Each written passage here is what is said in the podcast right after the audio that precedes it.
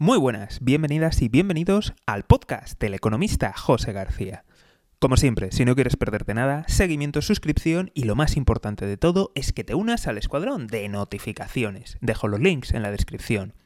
Hoy hablamos de por qué Indonesia no ha sancionado a Rusia.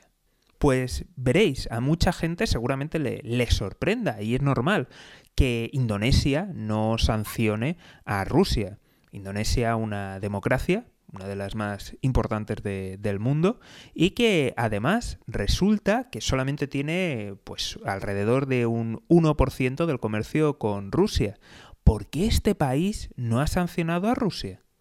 Pues bien, esos son los lazos económicos, pero si atendemos al aspecto militar, algo más, y esto son estimaciones, con lo cual se sospecha que es aún más, más del 65% del equipo militar de Indonesia depende de Rusia.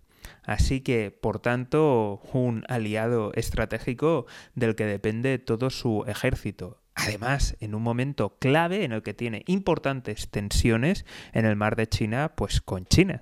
Y esto es solo uno de tantos países de ejemplo.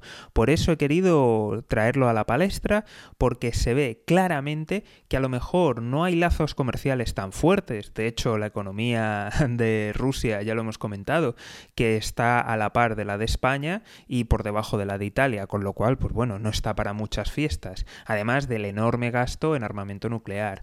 Entonces, como no puede a nivel económico influir, sí que tiene un peso muy relevante a nivel militar, ya que es un gran exportador de material militar. Y con este ejemplo vemos cómo puede doblar voluntades o al menos reducir el peso de, de, las sanciones por algunos de sus compañeros. Como siempre, si no quieres perderte nada, seguimiento, suscripción y lo más importante de todo es que te unas al escuadrón de notificaciones. Dejo los links en la descripción. Un saludo y toda la suerte del mundo.